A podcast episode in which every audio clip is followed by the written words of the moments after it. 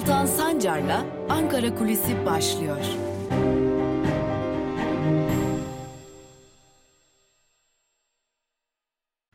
Merhabalar sevgili Özgürüz Radyo dinleyicileri ve YouTube hesabımızın sevgili takipçileri. Haftanın 3. gününde Ankara Kulisi programıyla bir kez daha sizlerleyiz. Haftaya pasaport skandalıyla başlamıştık. Gri pasaport skandalıyla başlamıştık ve Türkiye'de artık Türkiye pasaportunun ki zaten e, yarım yamalak olan itibarının neredeyse tamamen ortadan kalktığına şahit olmuştuk. E, malum e, skandal AKP'li Malatya Yeşilyurt Belediyesi tarafından Almanya'ya gönderilen ve üstüne üstelik gri pasaportla gönderilen isimlerin geri dönmemesiyle ve orada Almanya'da kalmasıyla başlamıştı. Bir kısmı iltica etmişti, bir kısmı iltica etmemişti. Tabi skandal katmerlenerek devam ediyor. Birçok belediyenin de benzeri yöntemlerle aynı şekilde yurt dışına e, insanları gönderdiği ve gidenlerin çok ciddi bir kısmının bir daha geri dönmediği hatta bunun bir sektör haline geldiği ve bu şekilde e, adeta insan kaçakçılığı yapıldığı ortaya çıkmıştı. Öyle ki sadece ama sadece Bingöl'de 400-500 kişinin bu yolla yurt dışına gönderildiği ve bir daha geri dönmediği çeşitli il ve ilçelerde hatta beldelerde yüzlerce insanın bu yollarla e, yurt dışına gönderildiği ortaya çıkmıştı. Şimdi bu konunun tartışmaları devam ediyor. E, bu ayrı bir konu. Özgürüz Radyo olarak bu, bu konuyu dosya olarak ele alacağız. Ancak bugün ilk bölümde e, sadece ama sadece gri pasaportun üzerinde durulmasının bir eksiklik olduğunu anlatacak bazı bilgiler var. Bunları paylaşalım sizlerle. Tabi bu skandalın ortaya çıkmasıyla birlikte e, acaba vize şirketleri yani e, malum e, aracı şirketler var ve aracı şirketler özellikle Schengen ülkelerin konsolosluklarında yığılma olmasın diye bir e, ön başvuru e, bürosu görevi görüyorlar. Ancak bu ön başvuru bürolarına giderken ciddi bir evrak işi oluyor ve bu evrak işini ve evrak takibini sizler adına yürüten bir de vize şirketleri bulunuyor. İşte bu vize şirketleri bu konulara ne diyor, nasıl yorum yapıyor ve karşılaştıkları neler diye sorduğumuzda hiç de beklemediğimiz cevaplar aldık. Evet, hiç de beklemediğimiz. Çünkü Türkiye'de gri pasaportla e, yapıldığı düşünülen insan kaçakçılığının sadece işin bir boyutun oldu, bir boyutu olduğunu öğrendik ve e, şunu söylüyor bize şirketleri. Siz bu konuya şaşırmış olabilirsiniz ama biz hiç şaşırmadık. Çünkü bunun yıllardır var olduğunu biliyorduk. Örneğin Erzurum'un e, bir ilçesinde Hınıs ilçesinde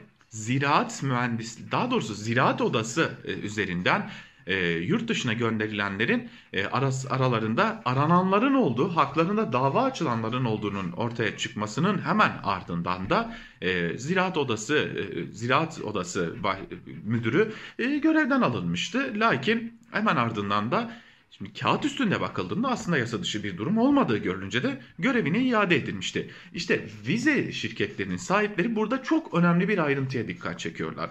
Ve diyorlar ki aslında yapılan kağıt üstünde usulüne uygun yasaların verdiği e, haklar doğrultusunda uygulanan bir işlem. Yani bir yurttaş istediği derneğe üye olabilir. Bir yurttaş istediği biçimde e, yurt dışına gidecekse gidebilir. E, lakin burada esas sorun para ilişkisinin olup olmadığı diyor. Ve tam da bu noktada vize şirketlerinden öğrendiğimiz kadarıyla para ilişkilerinin tamamı hiçbir şekilde bankalar üzerinden gerçekleştirilmiyor. Ve bu da olayı bir suç tırnak içerisinde söylüyoruz. Bir suç olmaktan çıkarıyor. Çünkü yasalar yaşananlara, yapılanlara izin veriyor. Gri pasaport tahsisine de izin veriyor. E, belediyelerin bir yerlere bir derneğe sponsor olmasına, yurttaşların yurt dışına gönderilmesine de izin veriyor. İşte burada esas mesele e, tam da bu noktada para ilişkisinin kanıtlanması. Vize şirketi sahiplerine göre bu para ilişkisinin kanıtlanması çok da kolay olmayacak. Çünkü tamamı elden gerçekleştiriliyor. Burada yapılabilecek en önemli şey bu işlemler sırasında komisyon alanlardan birinin evet ben bu suçları işledim ve benimle şu şu şu isimler birlikte hareket ettiler biçiminde bir itirafta bulunması. Lakin bu itirafın kolay gelmeyeceğini söylüyor vize şirketleri ve bu nedenle açılan bu soruşturmaların ilerleyen tarihlerde konu gündemden düştükçe kapanacağını çünkü yasal olarak para ilişkisi kanıtlanmadıkça herhangi bir şey yapılamayacağını söylüyorlar.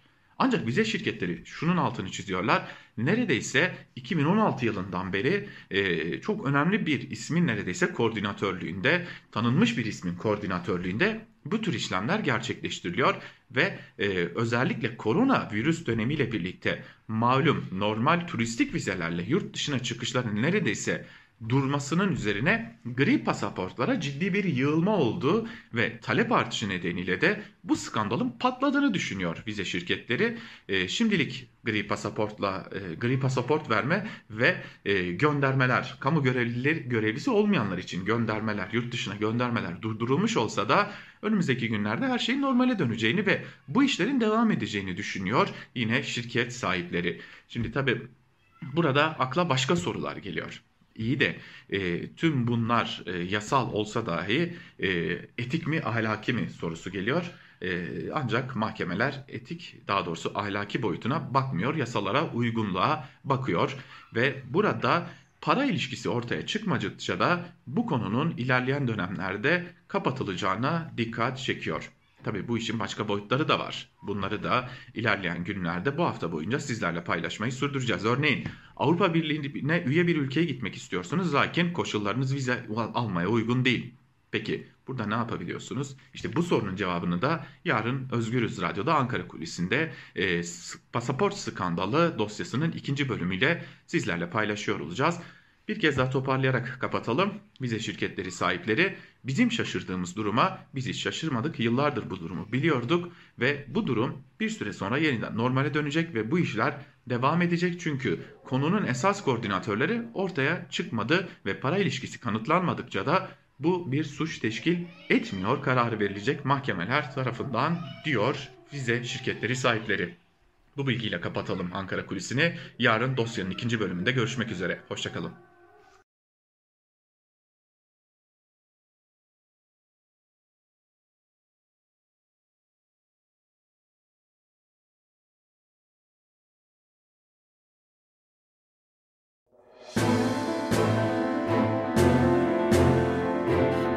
Sancar'la Türkiye basınında bugün başlıyor. Merhabalar sevgili Özgürüz Radyo dinleyicileri. Türkiye basınında bugün programımıza hoş geldiniz. Her zaman olduğu gibi gazete manşetleri ve günün öne çıkan yorumlarına bakacağız. E, gündemde neler var, neleri tartışıyoruz, neleri konuşuyoruz bunlara göz atacağız.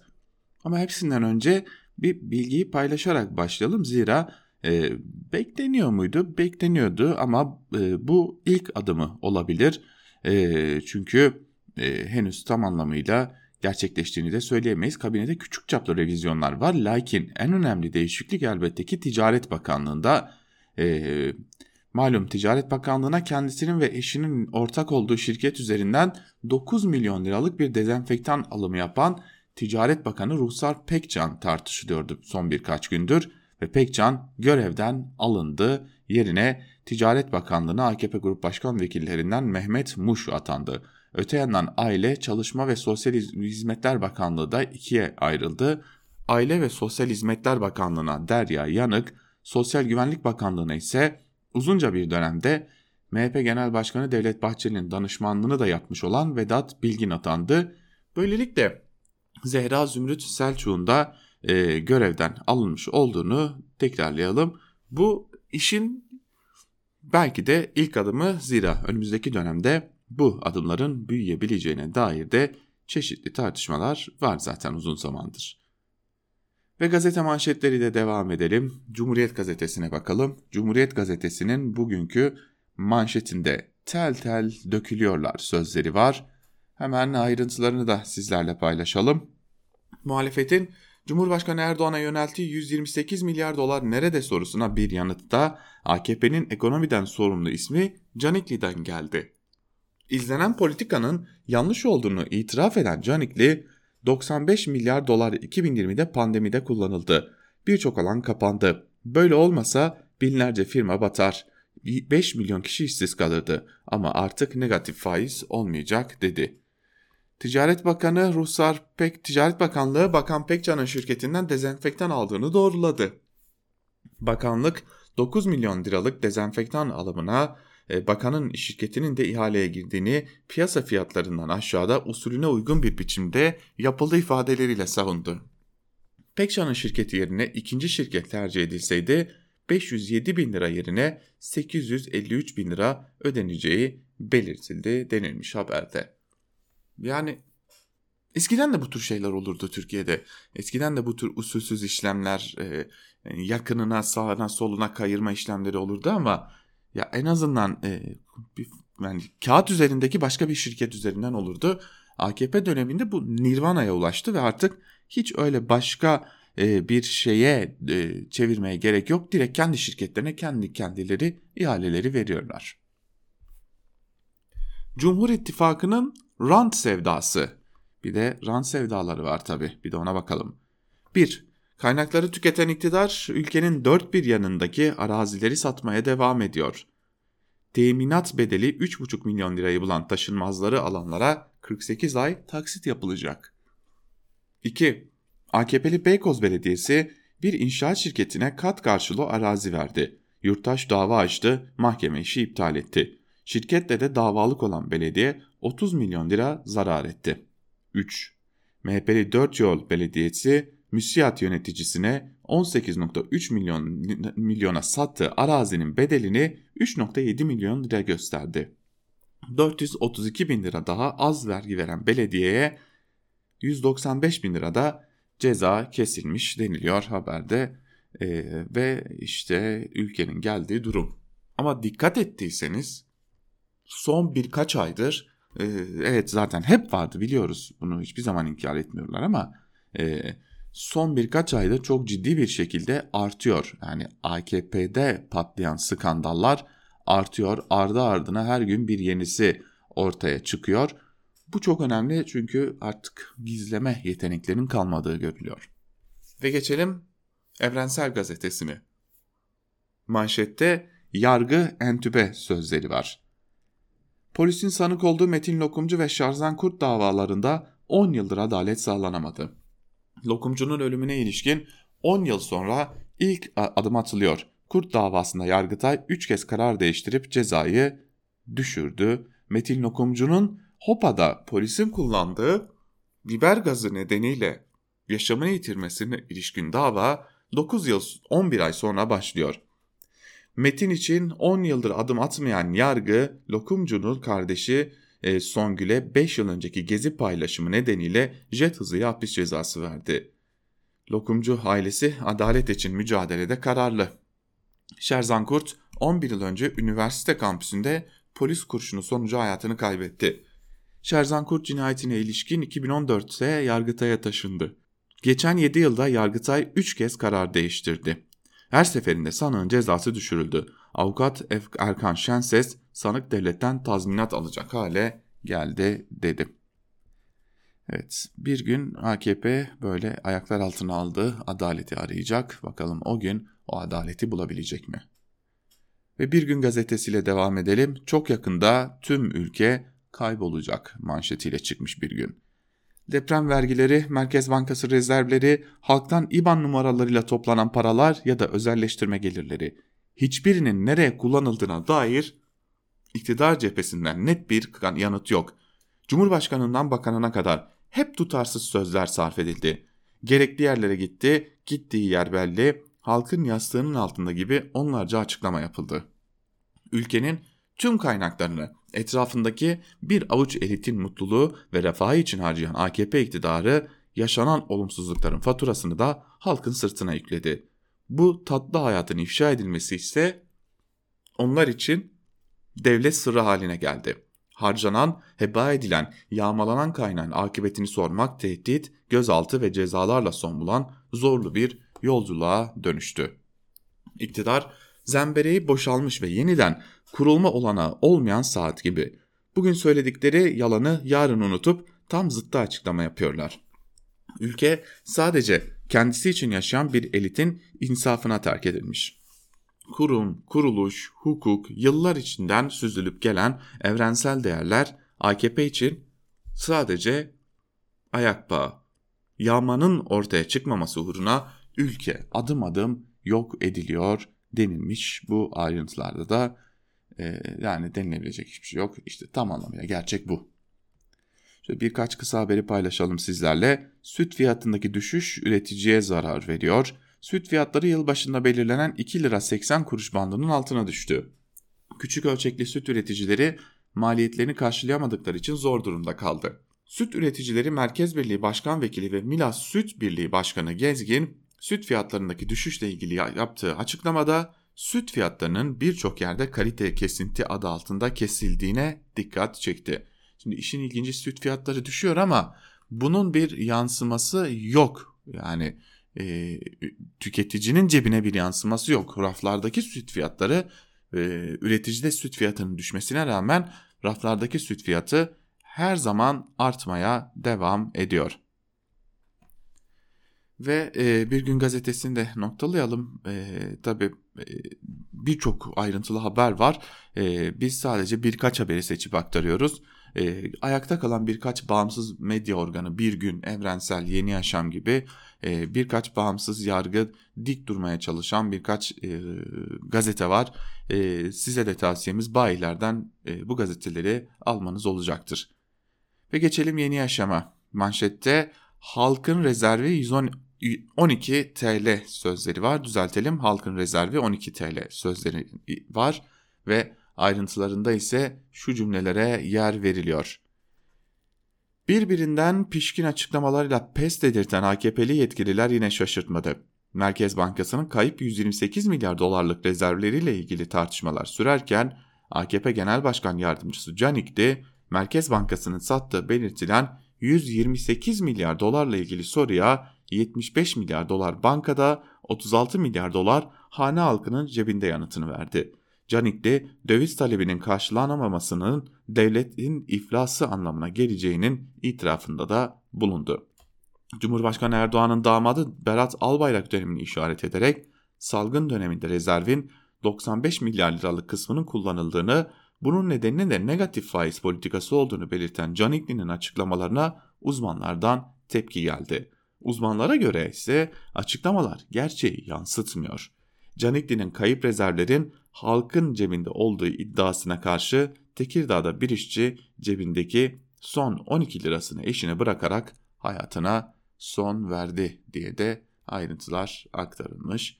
E, bu da zaten Canik diye cevap olsun diyeceğiz ama e, utanma duygularını yitirdikleri için bu şekilde zaten politika yapabiliyorlar. Ve Yeni Yaşam gazetesini de böylelikle noktalamış olalım. Geçelim sıradaki gazetemize Sözcü gazetesine. Manşette Nutuk'un okullarda dağıtılması yasaklandı sözleri var. Ve bakalım ne, ne olmuş, nasıl bir gelişme. Gerekçe olarak Atatürk'ün padişah Vahdettin için soysuzlaşmış demesi ve Atatürk'ün sigaralı fotoğrafının kullanılmış olması gösterildi. İnanılmaz skandal meclis Mersin'de yaşandı. Çamlıyayla Ülke Ocakları ilçedeki tüm okullara Mustafa Kemal Atatürk Gençler için Nutuk isimli kitap dağıtmak istedi. Bunun için Milliyetin Müdürlüğü'ne başvurdu. Şok bir yanıt geldi. İlçe Milliyetin Müdürü Nutuk'ta padişah Vahdettin'e yönelik ifadeler ve Atatürk'ün sigaralı, sigaralı fotoğrafının bulunması nedeniyle kitabın dağıtımına izin vermedi. Türkiye bunu da gördü. Hadi diyelim ki sigaralı fotoğraf e, Atatürk önemli bir figür olduğu için ve çocuklar e, Atatürk sigara içiyorsa sigara kötü bir şey değildir diye düşünüp sigara yöneleceklerini düşünerek hadi diyelim ki sigaralı fotoğrafa dair no karar anlaşılabilir. Ama e, Vahdettin'e dair sözleri yani Türkiye Cumhuriyeti'nin kurucusunun Vahdettin'e dair sözlerinden size ne diye de eklemek lazım. Bir diğer haber 7000 euroyu verdim İstanbul'dan bindim Stuttgart'a indim. Şu anda Fransa'da bulunan Beyke akrabalar dedi ki şebeke var yurt dışına götürüyor. Bir an düşünmedim hazırlığımı yaptım kaçışını da şöyle anlattı. Geçen yıl Ekim'de Urfa'ya pasaport çıkartmaya gittim. Kağıtta belediye meclisi kararıyla yazıyordu. İstanbul'a geldiğimde pasaportum hazırdı. Bakırköy'den otobüse bindik. Ertesi gün Almanya'daydım. 7000 avro verdim. Almanya'dan da Paris'e geçtim. Mutluyum diye de ayrıntılar aktarılmış e, haberde. Tabi şimdi başka isimler var. AKP içerisinden başka isimlerin olaya müdahil olduğu iddia ediliyor. Bunlara da bakacağız. Ve geçelim Karar Gazetesi'ne. Boğazımıza çökmesinler manşetiyle çıkıyor. karar ayrıntılara bakalım. Çin'in yatırım finansmanı politikası ocaklar söndürüyor. En çarpıcı örneklerinden biri Sri Lanka'nın Pekin'le imzaladığı liman inşaatı anlaşması. 10 yılda çığ gibi borç getiren anlaşma nedeniyle hükümet milyar dolarlık liman ile 15 bin dönüm araziyi 99 yıllığına Pekin'e devretmek zorunda kaldı. Borçlandır yut taktiğini birçok ülkede uygulayan Çin'in finans silahını kullanma tarzı Kanal İstanbul'u akıllara getirdi. İnadına gündemde tutulan çılgın proje konusunda Çin parası iddialarına ilişkin yalanlama yapılması da endişeyi arttırdı denilmiş. Hani Montreux'den kurtulacağız derken e, koca bir boğazı kanal hem Kanal İstanbul'u yapıp bütün doğayı mahvedecekler hem de koca bir e, boğazı Çin'in egemenliğine vermiş olacaklar. Haydi şimdi bir de bunu düşünelim. Ve gelelim iktidarın gazetelerine. Bakalım gündemlerinde neler var. Malum son dönemde köşeye çıkışmışlar. Peki e, neler e, uydurmuşlar bugün diyelim. Uydurmuşlar diyelim. E, ilk olarak sabaha bakalım. Patlayacak diye korkuyoruz manşetiyle çıkmış sabah. Bu çağda bu kafa. Koca kent vahşi çöplük tehdidiyle karşı karşıya. Bilecik halkı isyanda. Yakında burada yeni bir hekimbaşı faciası yaşanacak. Bilecik'te 5 yıldır kullanılamayan ve hafriyat sahasına çevrilen vahşi çöp depolama alanı büyük tehlike saçıyor. Her yanından metan gazları fışkıran alan faciaya davet çıkarıyor. CHP'li belediyenin seçimi kazanınca rehabilitasyon projesini rafa kaldırdığını belirten Bilecikliler, e, 28 yıl önce 39 kişiye mezar olan Hekimbaşı çöplüğü olayını da hatırlatıyor denilmiş. Şimdi e, tabii çöp konusu önemli bir durum. Lakin e, Bilecik Belediyesi'nin yıllardır çözülmeyen sorunlarının e, esasen CHP'nin CHP'nin devrettiği sorunlar olmadığını da bilmiş olalım. Ve hürriyete bakalım. Manşette 55 yaş kuyruğu böylesi ilk kez oluyor sözleri var. Aşılamada 55 yaş ve üzerindeki gruba geçilmesi talebi patlattı. Aşılamanın başlamasından bu yana ilk kez hastanelerin önünde uzun kuyruklar oluştu. Sağlık Bakanı Koca'nın aşılamada sıra 55 yaşından büyüklere geldi açıklamasından sonra vatandaşlar randevuya hücum etti. Yoğun ilgi nedeniyle en-nabız uygulamasına bir süre erişilemedi. Randevu alabilenler hemen hastanelere koştu. İstanbul'da, Ankara'da bazı hastanelerin önünde uzun kuyruklar oluştu. Bazı hastanelerde aşılar erkenden tükendi. Kimi vatandaşlar randevu saatinde aşı olamadı. Aşı 3 nedenden dolayı kuyruk oluştu. 55 yaş üzeri sayısal olarak en büyük grubu oluşturuyor. 2. Bu grup bilinçli hareket edip hemen randevu aldı. 3. BioNTech aşısı sınırlı sayıda bulunuyor ve her yerde yapılmıyor denilmiş. Şimdi baktığınız zaman bunu bir başarı hikayesi gibi anlatıyorlar. Yani bakın işte yurttaşlarımız aşı ol diyor.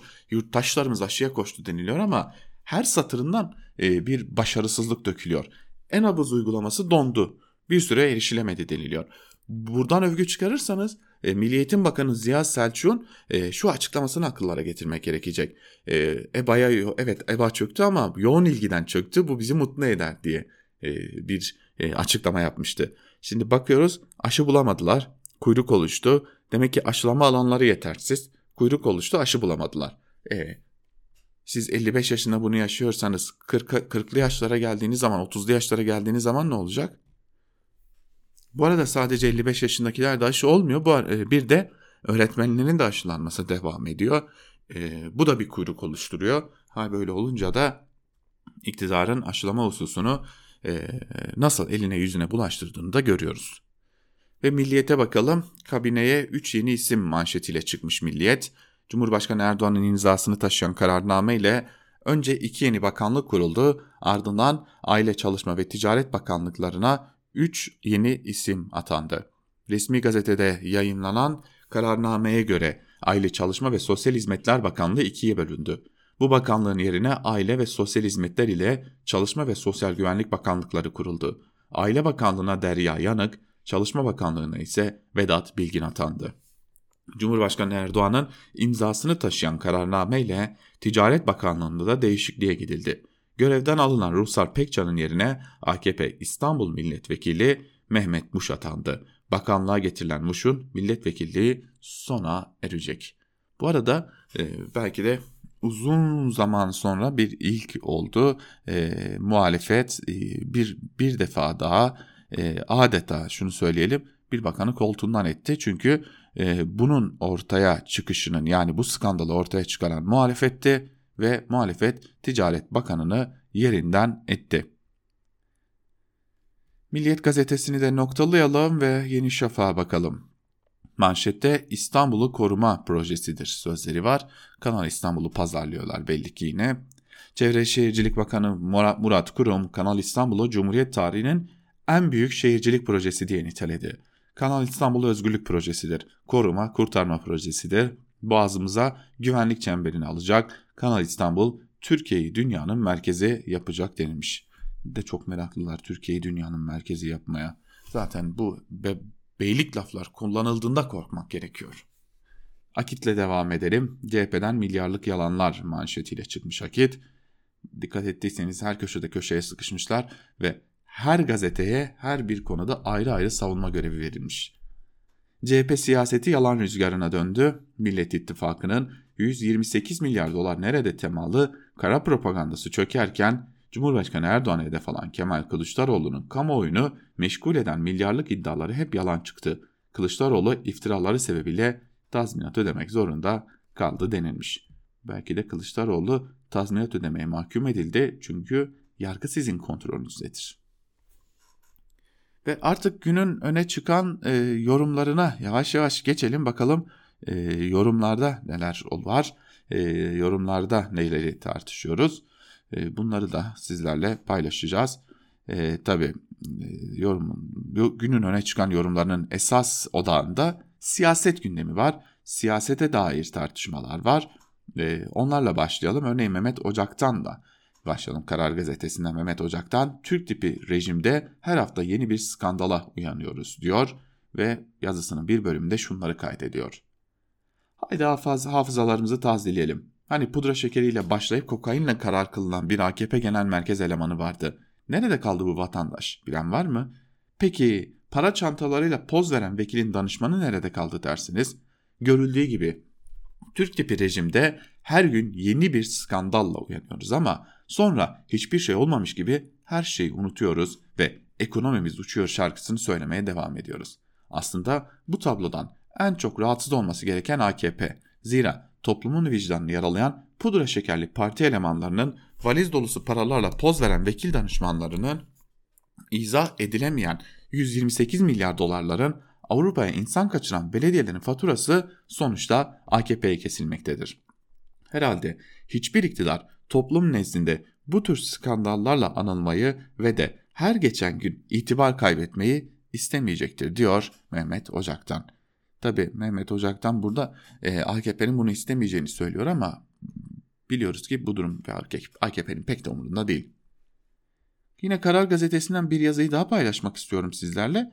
Ee, İbrahim Kahveci bugün bir yazı kaleme alıyor ve e, yazısının başında voltaj sorunlarınızın çözümüne diyor ve yazısının bir bölümünde de şunları kaydediyor. Çok kısa bir bölümünü aktaracağım hemen sizlere. Merkez Bankası sizin bankadaki dövizinizi takas yoluyla aldıktan sonra kendi kasasında da tutmamış. İşte o dövizi kamu bankaları vasıtasıyla tekrar size satmış. 128 milyar doların bir kısmı bu tür işlemlerden kaynaklanıyor. Kısaca sizin döviziniz tekrar size satılmasından geliyor. Burada gerçekten bir cin fikir var. Milletin dövizi tekrar millete nasıl satılabiliyor? Bu fikir kimin ve nasıl aklına gelebiliyor? Bu önemli bir nokta olsa gerek. Bugüne kadar ne Demirel, ne Özal, ne Ecevit dönemlerinde bu tür uygulamaların konuşulduğunu ve uygulandığını hatırlamıyorum diyor İbrahim Kahveci ve diyor ki vatandaşın dövizi tekrar tekrar vatandaşa satılarak böyle bir yola girilmiş. Ve yine bir diğer yazıyı aktaracağız size. AKP'deki belki de durumu özetlemek babında bir yazı.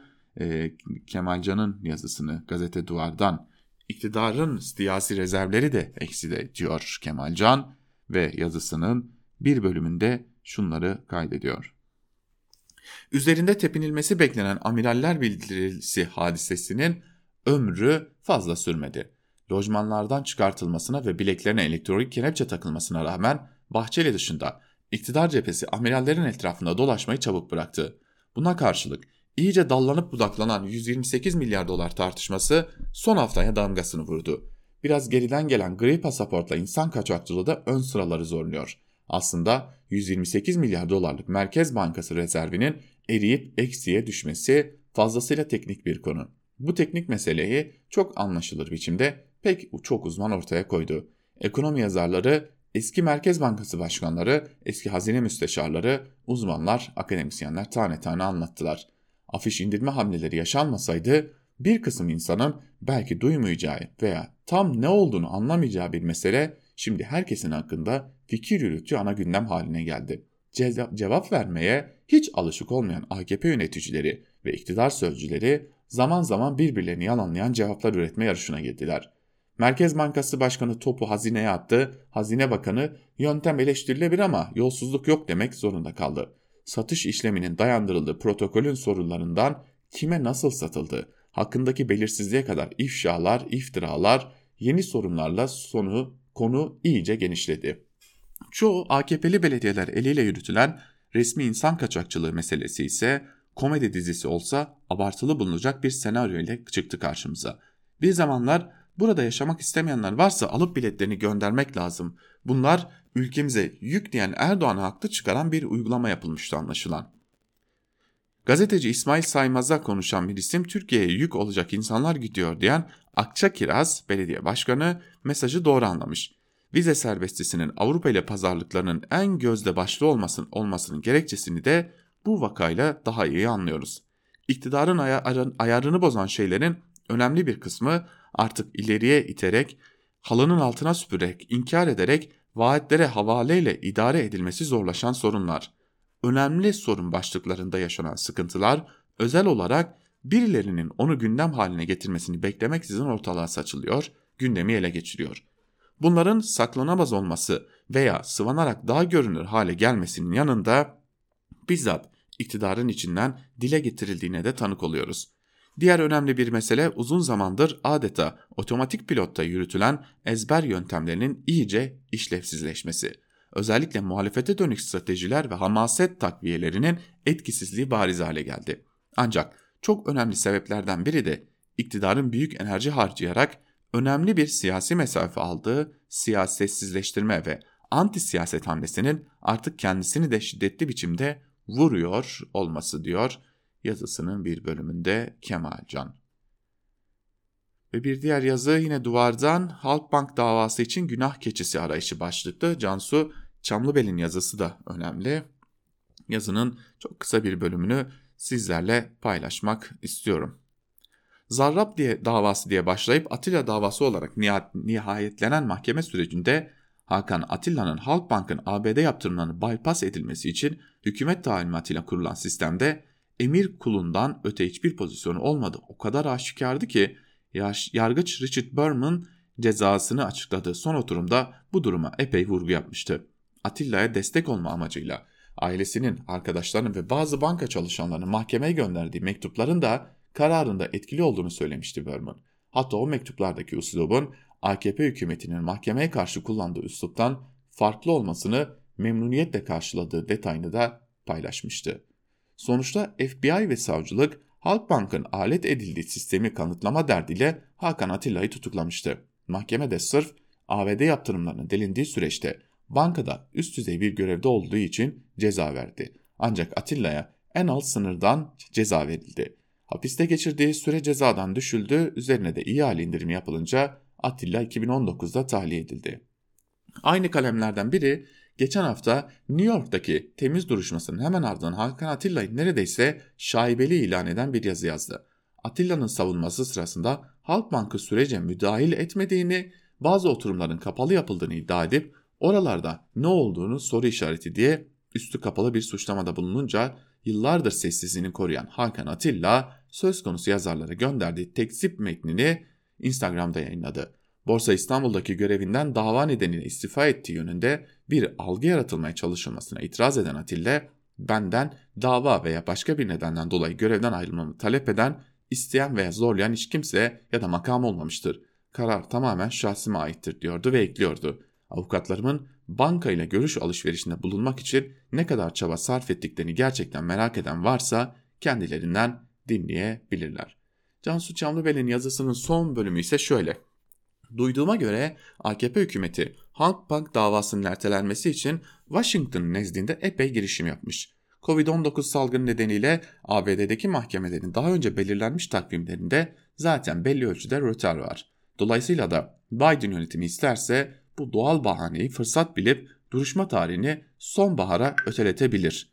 Ancak bunun karşılığında e, ancak bunun karşılığında Ankara'dan neler talep edileceği e, tahmin etmek güç değil. İlk sıraya Ukrayna krizinin mi yazar yoksa S-400'lerimizi S-400'leri mi yazar bilemem. Bir de tabi bugüne kadar Ankara'nın kategorik reddettiği suçu kabul edip olası bir cezayı ödeme opsiyonu var ki böyle bir durumda kamuoyuna açık duruşmalarda ortaya çıkacak türlü iddialar önlenmiş olur. Teknik olarak hala mümkün ancak Erdoğan ekibi son dakikada siyaseten böylesine büyük bir U dönüşü yapabilir mi diye de soruyor Cansu Çamlıben. Ve biz de Cansu Çamlıbel'in yazısıyla birlikte bugünlükte Türkiye basınında bugün programımızı noktalamış oluyoruz. Yarın tekrar Özgür Radyo'da görüşebilmek umuduyla daha iyi haberlere diyelim. Hoşçakalın, bizden ayrılmayın.